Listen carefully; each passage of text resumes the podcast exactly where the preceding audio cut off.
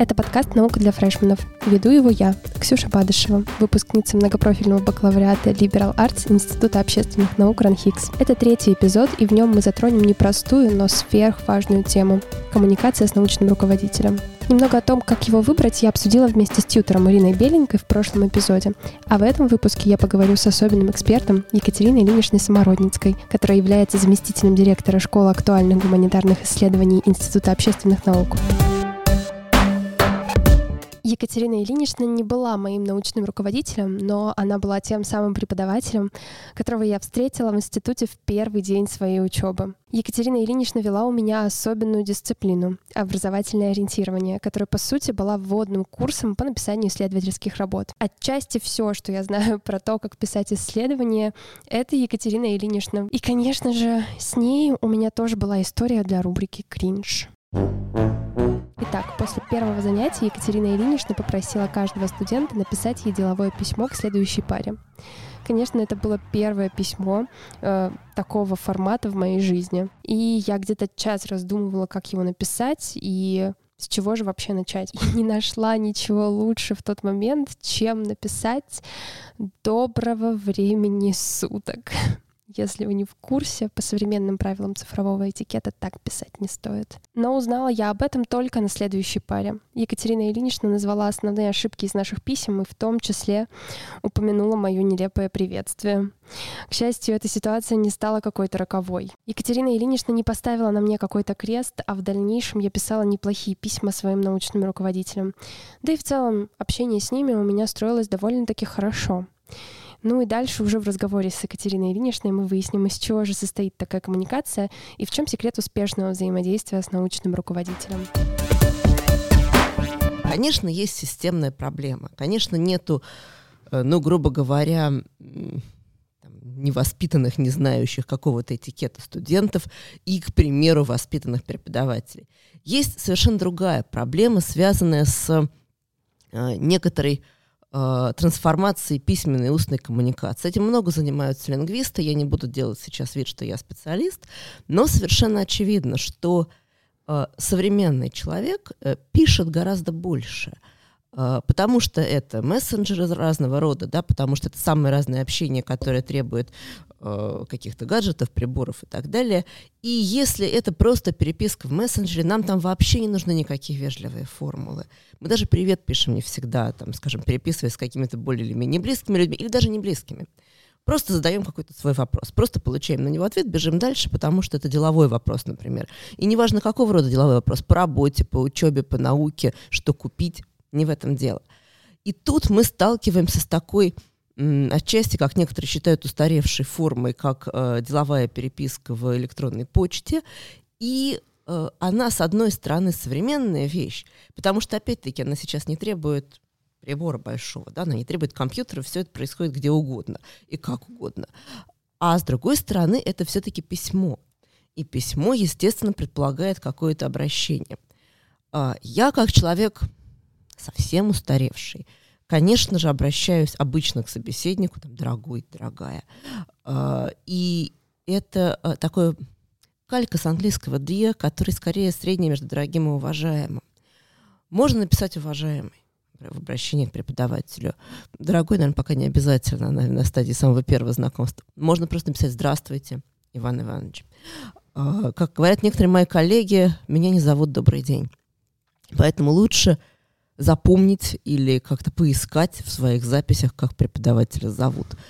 Э, это, в общем, обычно несложно. Большая часть всех нас, если мы говорим сейчас о э, преимуществе академии, большая часть всех нас есть на сайте, мы представляемся. И если мы пользуемся корпоративной почтой, там есть подсказки. Одним словом, так или иначе найти, как человека зовут, и просто обратиться к нему по имени и отчеству будет вполне вежливо. А, это, наверное, позиция первая, по которой сразу отличаешь человека, а, я бы сказала, включенного в этот способ коммуникации или не включенного. Никто не хороший, не плохой. Это просто вопрос привычки.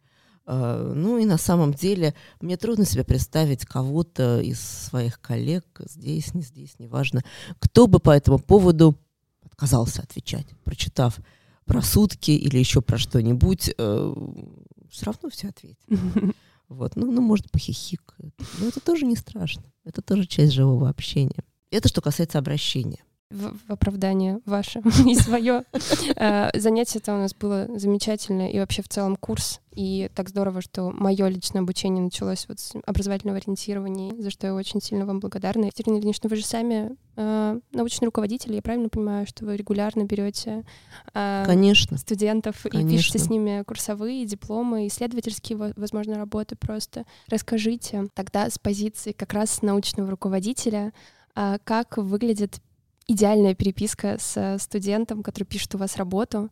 Вот, как часто он может вам писать, э, по каким вопросам в целом может обращаться, вот, как строится такая коммуникация? Ну, есть, конечно, некоторые совсем идеальная модель мира, Ксюша. Это когда человек получает тему, а потом присылает готовую идеальную работу, которую может просто прочитать, поправить, может, какие-то две вещи, и это будет чистая вкусовщина, и сказать, супер. Э, только в этом э, есть тогда исключена его заслуга студента. Заслуги руководителя здесь никакой нету, потому что так вдохновить или, я не знаю, как-то окрылить человека, чтобы он сразу все сделал идеально, не может никто. Значит, он сам уже был идеальный, и я ни при чем. Или кто-либо другой тоже ни при чем. А, совсем, знаете, я, наверное, не смогу ответить, вот прям ответить на ваш вопрос, что такое идеальная а, коммуникация. Первый, наверное, момент — это когда студент — ну, конечно, как руководитель, но мы говорим пока что, я говорю про, про то, что я вижу со своей стороны, когда студент э, понимает, что и когда надо делать. Конечно, всегда есть миллион объективных обстоятельств э, и прочая всякая загрузка, и здоровье, и я не знаю что, и в конце концов бывает технический сбой. Я тут себя чувствовала совершенно какой-то, я не знаю, там, младшекурсницей, потому что объясняла студентам, что не смогла им вовремя достать задание, потому что у меня накрылся компьютер. И это была совершенно чистая правда. Там ноутбук не работал полсуток, пока его чинили. Я не могла ничего сделать, потому что там были большие вещи, я не могла их просто скинуть с телефона. Обычно это воспринимается как такая какая-то странная да, обычно, отговорка. Обычно но вот... студенты так говорят, когда не могут вовремя курсовую прислать, да. А, ну, во-первых, все бывает со всеми. Да. А, и с компьютерами, и с людьми, и с техникой. И у всех у нас есть какая-нибудь история, и у меня такая есть история времен написания диплома, когда у меня пропала глава. Я ее не сохранила, я отвлеклась, это была совершенно другая техника из других времен, но дело не в этом, надо было просто нажать вовремя кнопку Save, вставая, не знаю, там, покурить. А, а не э, просто куда-то дальше бежать. И так потерялся большой кусок текста, примерно половина работы. Со всеми такое может произойти. Но если мы м, любой форс-мажор отставляем в сторону, то э, студент хорошо бы, чтобы понимал, во-первых, у кого он пишет, во-вторых, о чем и у кого он может писать, и для этого можно, конечно, что-то погуглить, там, посмотреть на сайте, посмотреть какие-то публикации человека, но лучше бы к нему подойти и спросить, или написать и спросить, неважно. Потому что возможно, что, скажем, человек пишет о чем-то, о какой-то тематике, а сейчас уже ею не занимается, или там занимается чем-то совершенно другим, или не возьмет кого-то по какой-то конкретной теме, допустим, уже есть какие-то люди, которые это взяли эту тему, значит, сперва надо это все решить желательно как-то заранее, ну, в идеале в сентябре, если мы говорим о курсовой, или о дипломе, ну, хотя бы в октябре. Затем хорошо бы, опять же, если мы говорим про идеального студента, хорошо бы, чтобы он тоже спросил, э, когда ему что нужно сделать. А, когда бы ему нужно какой-то, я не знаю, там, план работы представить, или список литературы показать, или еще что-то чтобы руководитель не отлавливал студента в коридоре, когда там где-то его увидел, не говорил, а как у вас дела? А студент говорит, ой, у меня сейчас вот там зачет, экзамен, я пошел. А, то есть представлять себе график работы и дальше уже знать, когда нужно представить там какую-то предварительную часть, когда нужно дать черновой вариант, желательно полный, а, и, соответственно, представлять себе в этой всей коммуникации, кто и когда должен ответить. Опять же, нормальный, а, вменяемый, здоровый э, руководитель – ну, понятно, что сию секунду работу не прочтет, и за ночь, наверное, тоже не прочтет. Но в какой-то момент, там, я не знаю, в обозримое какое-то время прочтет. Еще бывают другие всякие технические сбои. Например, э, иногда наша почта любит отправлять студенческие письма в спам. Не знаю почему. И бывает, что я что-то не получаю, какие-то работы, человек потом подходит и говорит, а как же так? Иногда проверяю спам, иногда нет, по-разному бывает. Э, поэтому не надо стесняться о себе напомнить. Но не через два часа после того, как работа отправлена, а через там, ну, неделю, если у нас есть свободный запас по времени какой-то, написать там, как дела, там, получили, посмотрели. Это не невежливо. Вы же не пишете, проверьте мою работу срочно. Или еще вот замечательная калька, сейчас про это тоже скажу в аспекте коммуникации. Мне требуется от вас обратная связь. Я понимаю, что это калька с английского фидбэк. И я сама, э, ну просто как человек, у которого там, английский основной иностранный язык, я сама говорю про себя фидбэк и понимаю, что, конечно, это калька и англицизм. Но словосочетание «обратная связь» звучит чрезвычайно близко к сфере услуг. Угу.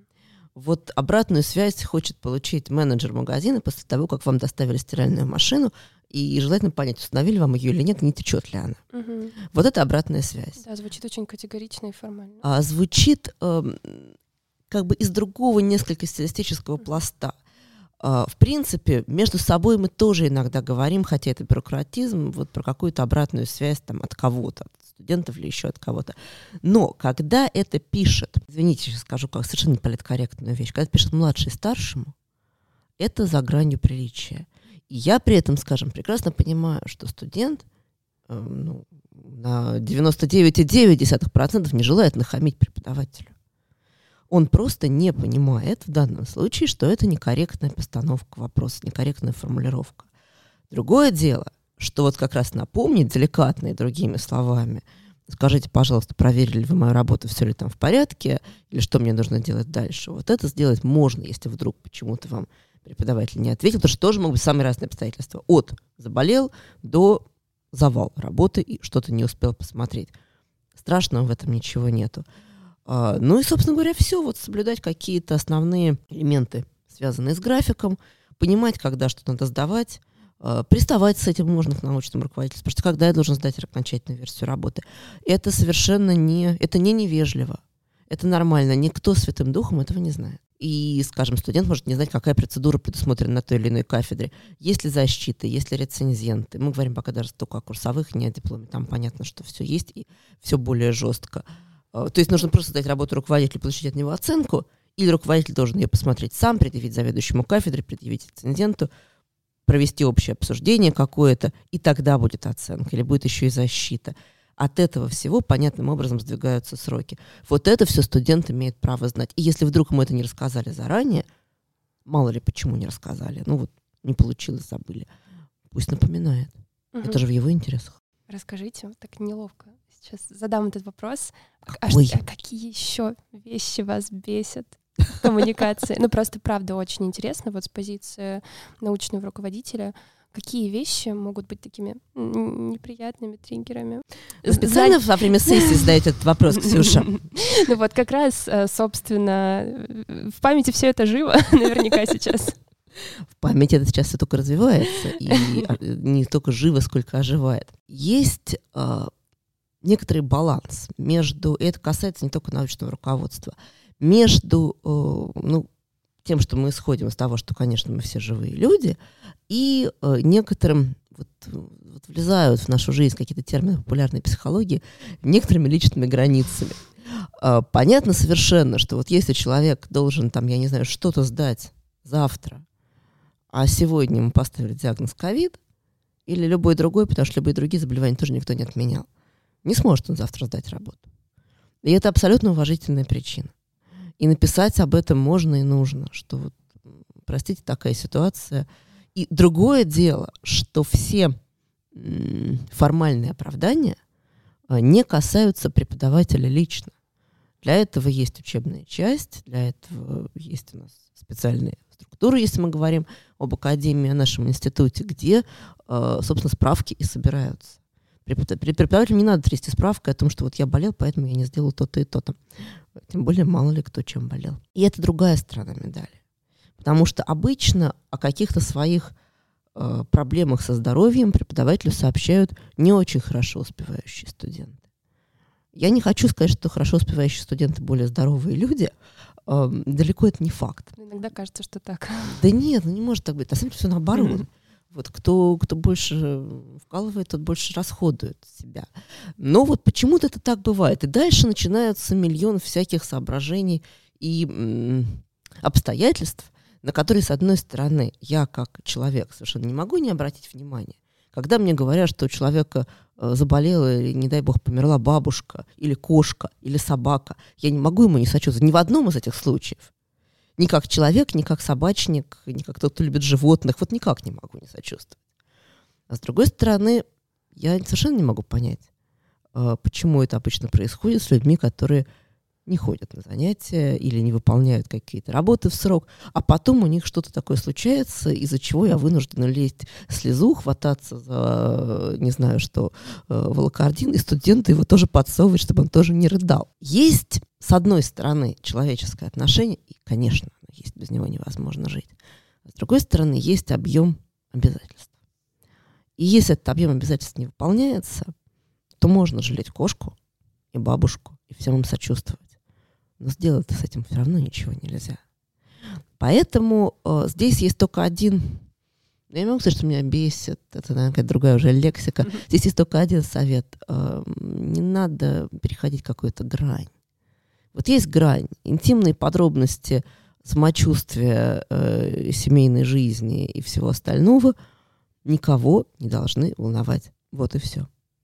А, а если что-то экстренное произошло, ну как, ну как быть? Конечно. Угу, угу. Я вот сейчас тоже думаю о вот этой теме, когда вот у нас есть, допустим, курсовая работа продолжительная, и очень часто так случается, что по разным причинам, иногда объективным, а иногда не очень, студенты действительно затягивают процесс написания этой работы. Вот. И в момент, когда научный руководитель уже должен получить готовый текст, а, дальше происходит такая ситуация, что либо человек отмалчивается, потому что не знает, как сказать, что работа не готова, либо начинает что-то придумывать и вот пытаться вот так объяснять. Я вот хочу разобраться, а как все-таки лучше сделать, как э, э, экологично э, сообщить научному руководителю, что вот ситуация такая, что мне сейчас делать, вот как э, как студент может не выкрутиться из этой ситуации, а наоборот, как бы, не знаю, признать что она вот есть, и решить ее. Ну, слушайте, у англичан есть пословица. Все и учат на втором году изучения английского языка. О том, что честность — лучшая политика. Врать не надо. Надо говорить как есть. Uh, да, не готова, да, не успеваю, да, вот успел столько-то, да, у меня готовы, там, я не знаю, полторы главы, а не три, к примеру. Там, я сейчас с потолка какие-то цифры беру. Uh, вот сейчас готово то-то и то-то. Вот, как дальше что успеть. И дальше могут быть самые разные варианты, вплоть до пересдачи. Если мы говорим о курсовой, ну или не защиты, если мы говорим о дипломе, да, выпускной квалификационной работе. Но м, ничего с этим не поделаешь. Потому что э, от того, что э, здесь надо понимать, опять же, да, это про баланс человечности и, и всего остального. Здесь надо понимать, что любой человек хороший, и никто не отменяет календарь от того, что э, студент X не успел написать текст к 1 июня, 1 июня не станет 1 апреля. Вот я сейчас утрирую и говорю, наверное, какие-то слишком примитивные вещи, но тем не менее, не станет все равно. Поэтому можно спросить руководителя, а что делать, я не успеваю. Не успеваете, идете на пересдачу. Чего вас ждет в этот случае? Я задам встречный вопрос студента от руководителя. Что-то скажет, сейчас мы возьмем волшебную палочку, и часов в сутках станет mm-hmm. больше. Или э, давайте я вам помогу. Помогу, это покажу, какие есть ошибки. Покажу, как стоило сделать что-то по-другому, если на это, опять же, есть время.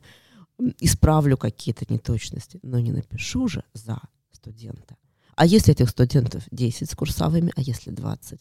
20, нам кажется, нельзя. Ну, неважно, много. Должен руководитель писать за студента? Нет, не должен. На то и собственная в любом виде квалификационная работа. Поэтому он не всемогущ. И я тоже не всемогущ.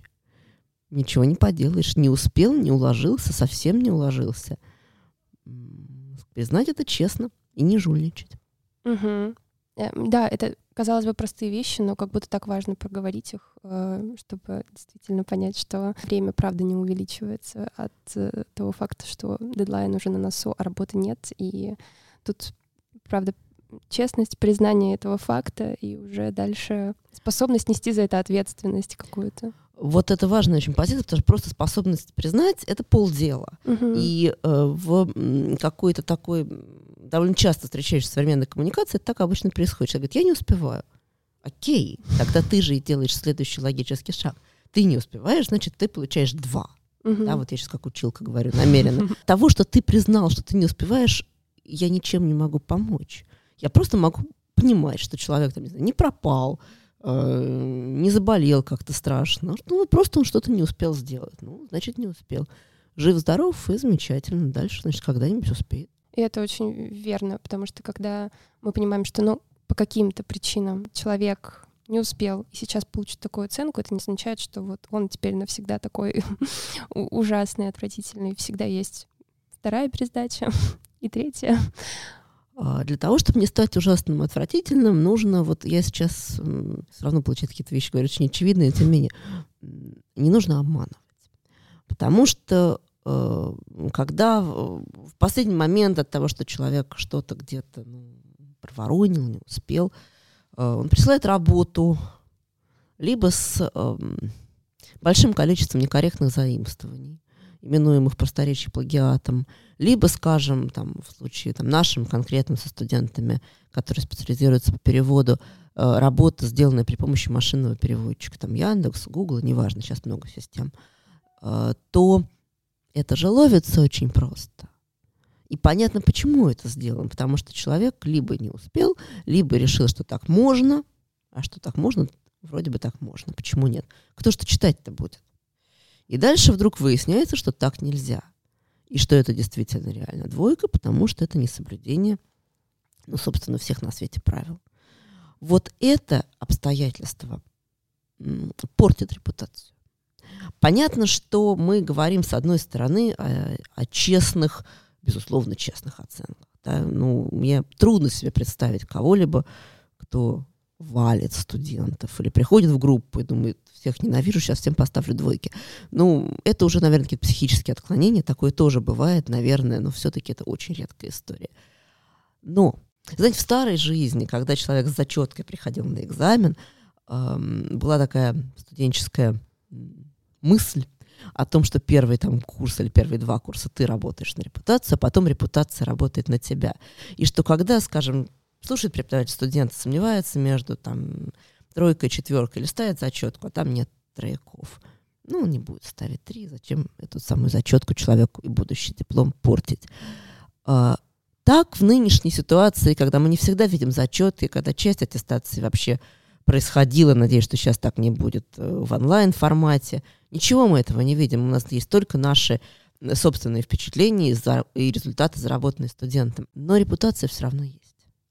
Да, эта вещь не, не всегда материально как-то формализуемая, но она есть. И вот если человек не просто не успел сдать работу, или не дописал, или что-то, а каким-то образом пытался смошенничать, то это пятно на репутации. И здесь не то, не в том дело, что преподаватель плохо или студент плохо. Вот от этого уже очень трудно отмываться. Мгм. Поэтому, еще раз говорю, не надо врать. Это так просто. Не врать гораздо проще, чем врать. Вообще, в принципе. Мне кажется, это просто идеальный совет, который можно вынести из всего, о чем мы говорили. Просто э, главное правило при коммуникации, хотела сказать, с научным руководителем, но вообще по жизни на самом-то деле. А, У меня еще был такой вопрос. Он связан с ситуациями, когда студент выбирает себе научного руководителя, не знаю, по регалиям, либо по теме подходит. Но иногда бывают такие ситуации, когда м, сделан выбор, а дальше коммуникация по каким-то причинам не срослась. Именно в процессе уже, когда есть договоренность, э, студент понимает, что, кажется, ему, как э, любят говорить сами студенты, не повезло с научным руководителем. Вот любят так как-то вот там целый комплекс, может быть, проблем, который может быть связан еще с самим студентом, но вот не повезло. Вообще, какие есть стратегии в таких ситуациях, когда вот есть вот это ощущение невезения? Работает ли тут тоже правило с тем, что нужно просто честно признаться, что что-то не сложилось, разобраться, что и это разрешить, либо уже лучше оставить этого научного руководителя и завершить работу, невзирая на сложности в коммуникации? Ну, во-первых, опять же, это зависит от календаря. Если mm. человек э, 1 июня решает, что ему не повезло, то, пожалуй, бежать уже некуда. Но только, на, скажем, на пересдачу, и тогда, может быть, думать еще о чем-то. Во-вторых, желательно э, попробовать все-таки себе объяснить, почему. Иногда, знаете, есть такой э, совсем я все время говорю какие-то супер олдскульные вещи. Надо, можно все-таки взять и написать. Вот по пунктам перечислить, что именно не так. Возможно, выяснится, что есть какие-то абсолютно субъективные вещи, которые человека раздражают. Я не знаю, там, э, оправа не того цвета очков, еще что-нибудь не то. И вот смотришь на эту оправу и больше не можешь ни о чем думать. Почему она красная? Но иногда действительно что-то вот как-то не, не складывается. Тогда есть куча инстанций, к которым студент может апеллировать. А, от, ну, мне кажется, что у нас на всех курсах, не только у маленьких, а, от тьютера, потому что, начиная с второго курса, с мейджеров в нашем случае, это всегда уже преподаватель программы, а, который, ну, в общем, конечно, с одной стороны, по ту сторону, по преподавательскую сторону, но с другой стороны все-таки готов всегда студента услышать. Либо, скажем, это руководитель программы, к которому тоже можно прийти и попытаться объяснить, в чем дело. А, и, возможно, какие-то варианты есть. Но бывает действительно, что что-то не сложилось по объективным причинам, хотя редко. По объективным редко. Ну, точно так же, как руководитель, в принципе, понимаете, здесь тоже такая штука. Нам всегда кажется, что студент более бесправен, чем преподаватель. Это неправда. А, руководитель не может отказаться от студента Иванова или, неважно, студента X, даже если он, не знаю, супер что-то не то делает. Все. Я должен с ним дожить до конца учебного года. Каким-то образом попробовать довести его до какого-то результата. Хочет он не хочет. Ну, совсем сопротивляется, значит, не, не дойдет, конечно. Но все-таки, если есть какой-то шанс, лучше лучше довести. А, поэтому здесь нужно... Не исключено, что в процессе обсуждения со взрослым человеком студент поймет, что глубина его претензий не так уж и велика. Потому что, опять же, ну а что может быть не так? Вот я вам задам встречный вопрос. Каким образом что вкладывать в понятие не повезло? В чем не повезло? Поэтому я и оговорилась. Я это очень просто часто слушала в студенчестве в свои годы, и там были совершенно разные причины, почему не повезло. Иногда не везло, опять же, когда студент сам как-то испортил эту коммуникацию. Вот. И, и потом, соответственно, отношение преподавателя к студенту поменялось. Он там мог стать более требовательным или там Почему? Почему мы не переживаем, если врач или строитель въедливый в своем деле, и тогда он долечит болезнь или как следует построит дом, а преподаватель не должен быть въедливым? Тогда что? Пусть идет кто угодно, куда угодно с дипломом, как неуч. Это же тоже неправильно. Когда я только задумала сделать этот подкаст, в голове появилось замечание, что как-то неловко просто раздавать всем советы и не знать, как со своим первым исследованием справляется тот самый студент, который делает это впервые. Поэтому теперь я буду периодически связываться с Лизой. Она учится на втором курсе по направлению психология Liberal Arts и пишет свою первую курсовую работу. Давайте позвоним ей прямо сейчас и узнаем, как дела с ресерчем.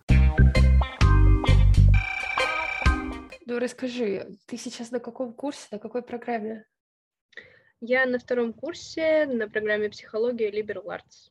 Ага, отлично. И на какой стадии у тебя сейчас а, курсовая работа? Все обнулилось, потому что я решила сменить формулировку темы курсовой и, вероятно, даже направление, которое буду исследовать.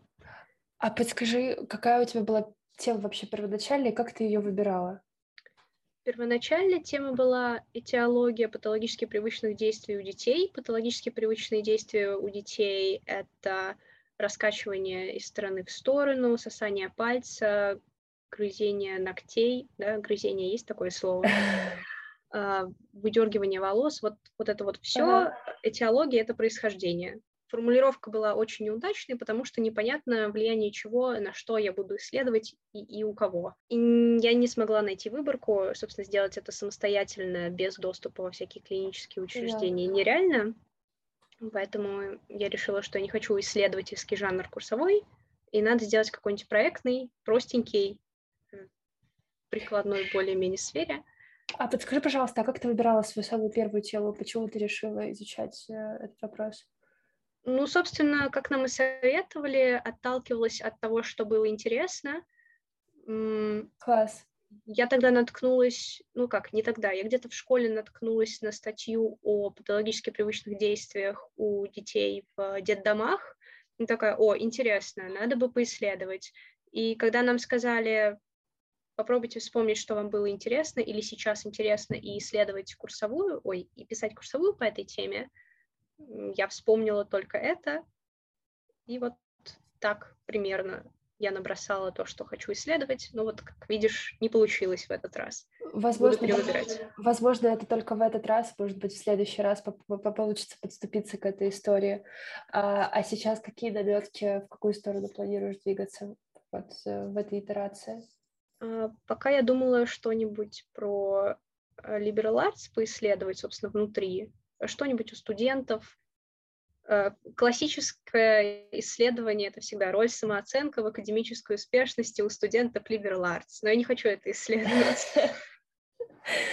Да, главное все-таки оставить э, что-то, что будет вызывать у тебя искренний интерес. Это прям супер важно. Фух, кажется, мы справились с еще одной темой. Теперь встретимся через неделю. А пока не забывайте подписываться на подкаст там, где вы его сейчас слушаете. Ставьте нам оценки, присылайте фидбэк и задавайте вопросы. Для последних двух пунктов есть ссылка в описании. До скорого!